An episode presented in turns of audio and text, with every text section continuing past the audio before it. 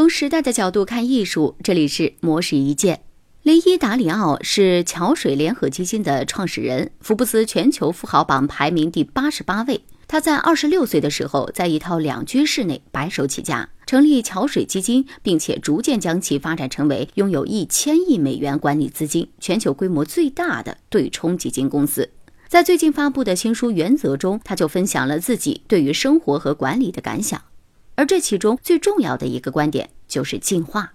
达里奥认为，进化的规律在于人要不断的创新和进步，因为一切的好事物随着时间的增长，会因为模仿者太多或是不适应新局面而被新事物所取代。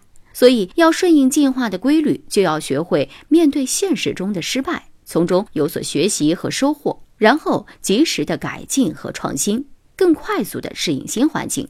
正如达尔文所说的：“物竞天择，适者生存。”而且，痛苦和失败是进化的必然环节，没有人会跳过。只有经历过这个环节，才有可能把自己的潜能最大限度地发挥出来。因此，人们应该把痛苦当成一种信号，说明自己到了需要改进的阶段。以上内容由模式意见整理，希望能对您有所启发。模式意见每晚九点准时更新。